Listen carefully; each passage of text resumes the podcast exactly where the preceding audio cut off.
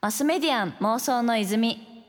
こちらはポッドキャストの泉です。東京 FM から早川ゴミがお届けしています。ここからはゲストさんをお迎えして未来につながる妄想を一緒にしていきたいと思います。それではご挨拶の方お願いいたします。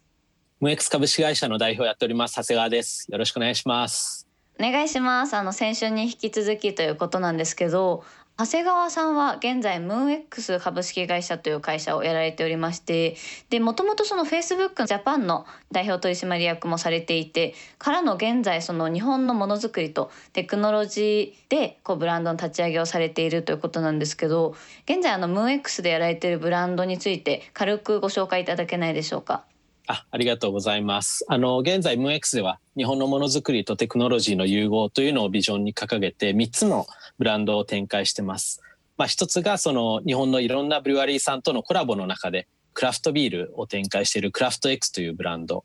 2つ目がこう男性のスキンケアをなんか義務感からこうワクワク感に変えていくそういったことをやろうとしているスキン X というスキンケアのブランド。そして最後が日本のこう鼻の力を女性の美に変えていくそういったことを目指している美とかという女性用のスキンケアのブランド。その3つを展開してます。はい。そんな長谷川さんなんですけど2週目の今週ですがこの長谷川さんが気になるトピックなどを中心にですねざっくばらんにお話しさせていただいて未来へのヒントの泉を沸かしていきたいと思います。ということであの早速なのですがこの直近長谷川さんが特に気になられてるこうことだったりとかトピックとかってありますでしょうか？そうですねあの直近で割とその気になったり着目してるのは、まあ、やめて一周回ってもう一度こうインスタグラムには着目してまして、はい、あのこれはもうオープンになってる情報なので全然問題ないと思うんですけどインスタグラムがそのアメリカ以外で初めてプロダクトチームエンジニアのチームをいたのが日本なんですね。なので、まあ、あのそれは逆にインスタグラムが日本のユーザーさんと向き合ってどんどんこう良くなっていく、うん、まあ、そういったためのあの施策だと思うので僕がいた頃はまだそれが始まったばっかりなんですけどここからあのそういうチームがどんどん充実していってインスタグラムがその日本のユーザーと向き合う中でどう進化をしてそれによってもっともっと広がっていっていろんな方の情報発信だったりクリエイターの方がこういろんな発信をしていくところがどう変わっていくのか、うんうん、そこをすごく楽しみにしてます。なんかこうそもそもインスタグラムがこう日本にそのエンジニアチームを置いたって結構ビッグニュースなのかなって感じたんですけどインスタグラム全体でいうと日本のこうユーザーってどれくらいの比率なもんなんですかね？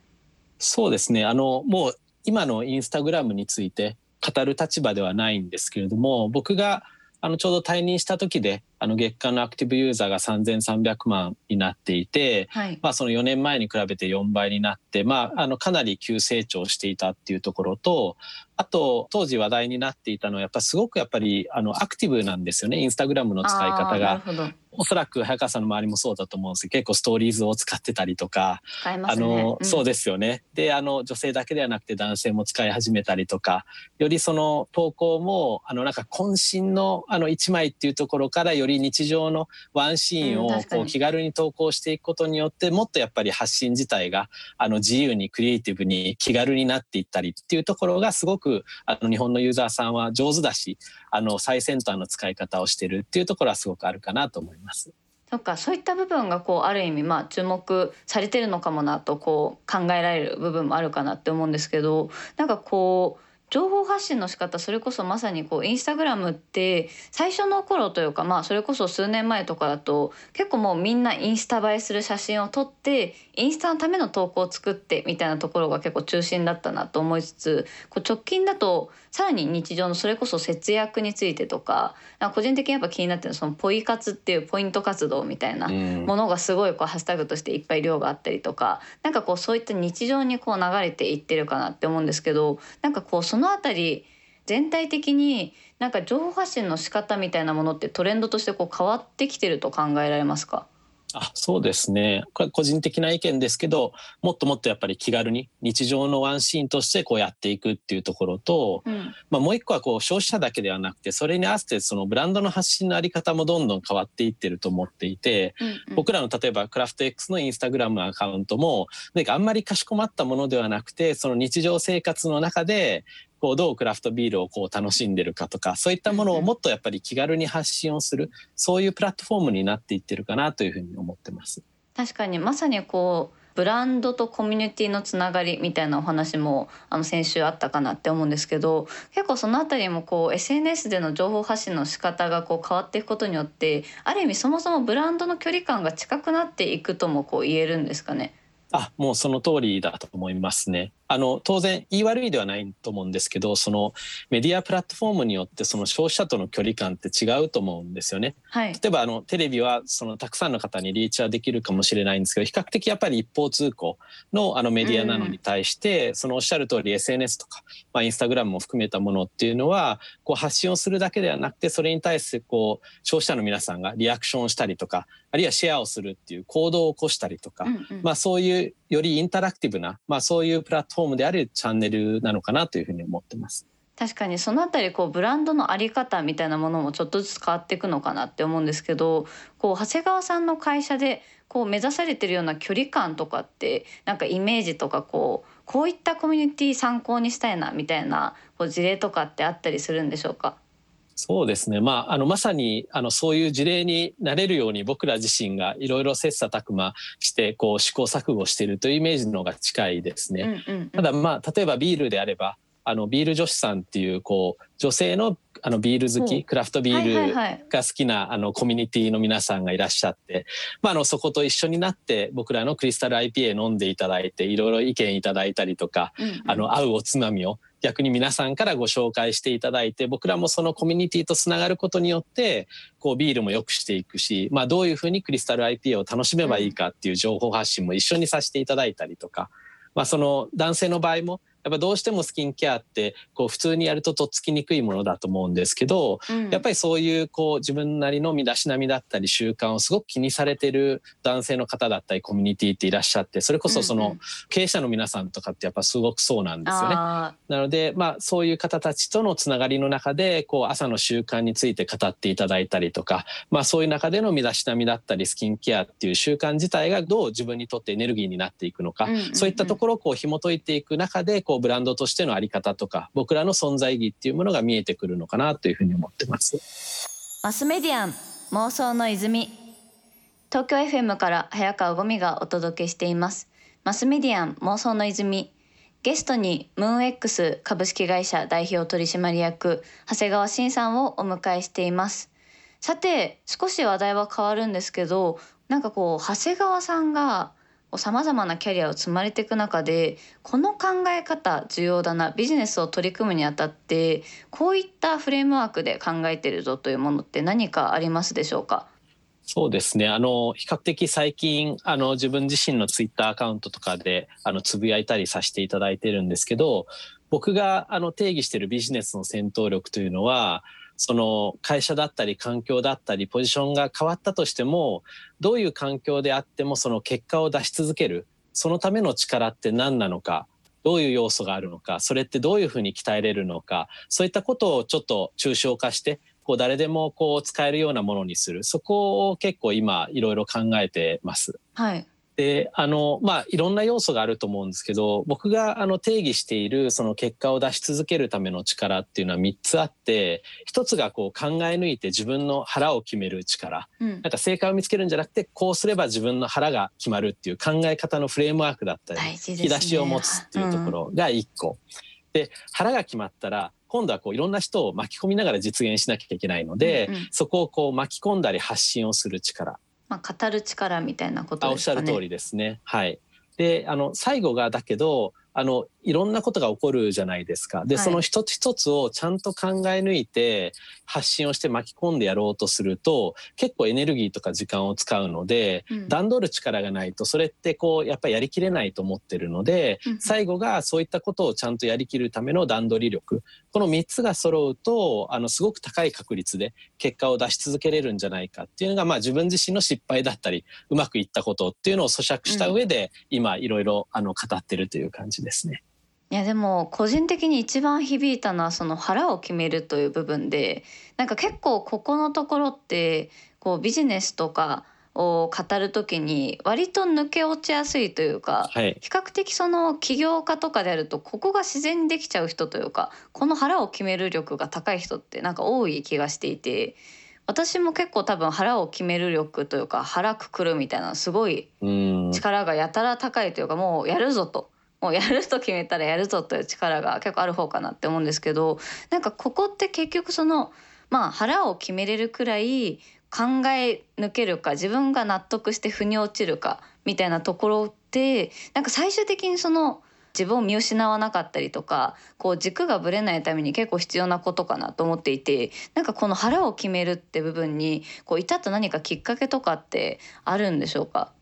あのそういう意味ではもしかしたら僕は早川さんとこう逆のタイプかもしれなくてもともとそれがすごく得意だったタイプじゃないと思うんですよね。なるほどだけどこう実際にこうビジネスをやっていって、まあ、徐々にこう責任範囲が広がったりリーダーシップロールを取るようになるとやっぱ決断をしていかなきゃいけないんですよね。うん、で、まあ、来る決断っていうのは例えば7割対3割でこっちの方が正解っぽいものなんてこう誰でも決断ができるので逆に多分来ないんですよね。はい、経営者に来るあの判断っていうのはもう50.0001対49.9999ぐらいの差しかないもう完全にグレーなものの中でこっちってあの決めて前に進まなきゃいけなかったりとか、あるいはもうあのなんならグレーじゃなくてもう虹色みたいな、うん、もう見るアングルによって何が正解か変わるものもいっぱいあるじゃないですか。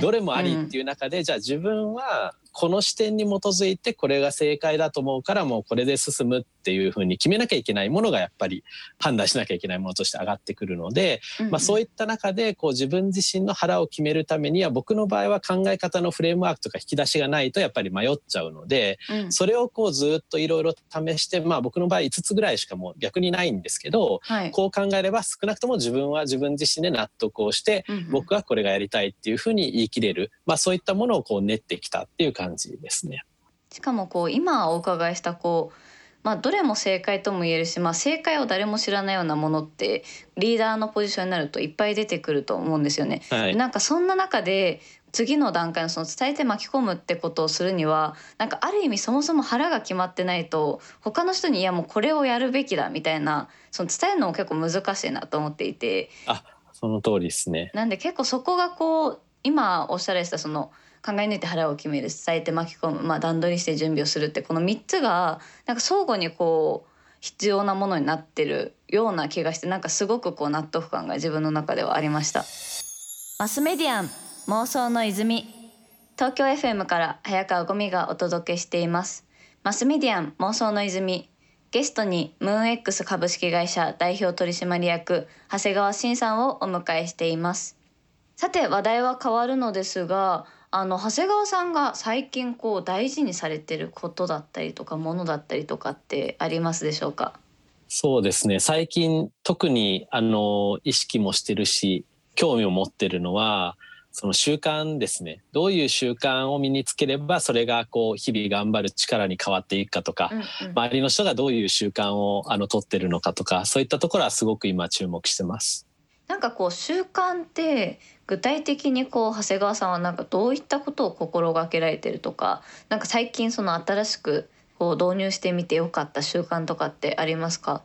そうですね。あのそういった意味ではなんか長いスパンの習慣と日々の習慣って両方あると思っていて、うん、長いスパンの習慣っていう意味ではこう人生をプロマネするキャリアをプロマネする、まあ、そのステップとしてこう毎年そこに向けて今年何をやるのかっていうテーマ決めをしてでちゃんと1年振り返りをしてそれに基づいてこう毎年プランニングしていくみたいな割と長いスパンの習慣ですし一日一日の習慣っていう意味ではちょっと朝起きて、うん、まあ、本当になんちゃってなんですけど1分のこうプチ瞑想をしたりとか、ね、あのちょっとコーヒーとか紅茶をこうちゃんと入れてその時間をこう楽しんだりとか、まあ、それこそ今あのスキンケアの製品とかも出してるので、まあ、そういった自分と向き合う時間をこうちゃんと作ることによってちゃんとスイッチをオンにしたり夜になったらオフにしたり、まあ、そういった習慣を結構今は重要だと思っています。うん、私も結構なんか習慣を作りがちというか逆にその基本的にだらけた人間なんで何ていうんですかスケジュール通りにしか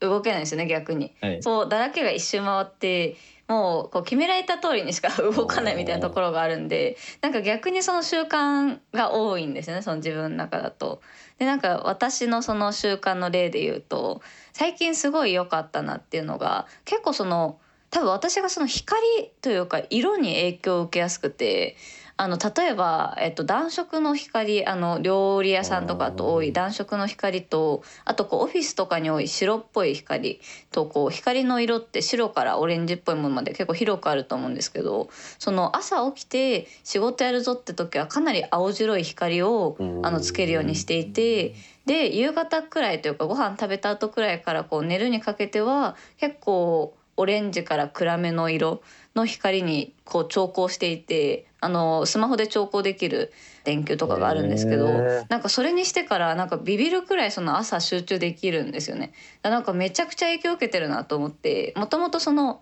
日光を浴びると超目覚めるなと思ってたんですけど、はい、なんかさらにそれを極めていくとあの電気も調光するっていうところに最近は至りましたね。めっちゃ面白いですね。ちょっと試してみたくなりました。え、ぜひぜひ。でも結構私は今も結構青白い光つけてるんで仕事中はその集中できる光にしてだから意外にその自分が影響を受けやすいものからこう習慣として変えていくとがありなんだろうなって個人的には思ってますね。めっちゃその通りであのなんか五感のどこを刺激しに行くかみたいな話もちょっと近いと思ってて、さっきの光の話って結構こう視覚的にどういうものが入るとどうなるかみたいなところでこう光調整したり日光見たりみたいなところもあれば、あのコーヒーとかってまさに嗅覚だったりとかあのスキンケアはこう触覚のところでやっぱり結構すっきりしたあのスキンケアを僕は好きなのでそういったところでスイッチ入ったりするんでなんかそういうアングルでどういう習慣を作っていくかみたいなのを見ても結構面白いかなと思ってます。うんうん、そういう意味では実はあの僕らが展開しているブランドも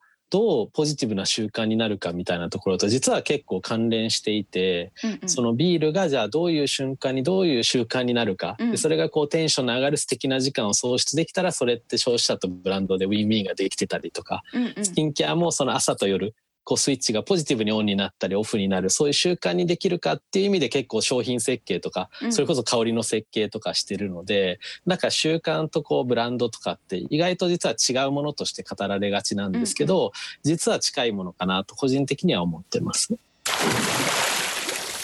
マスメディアン妄想の泉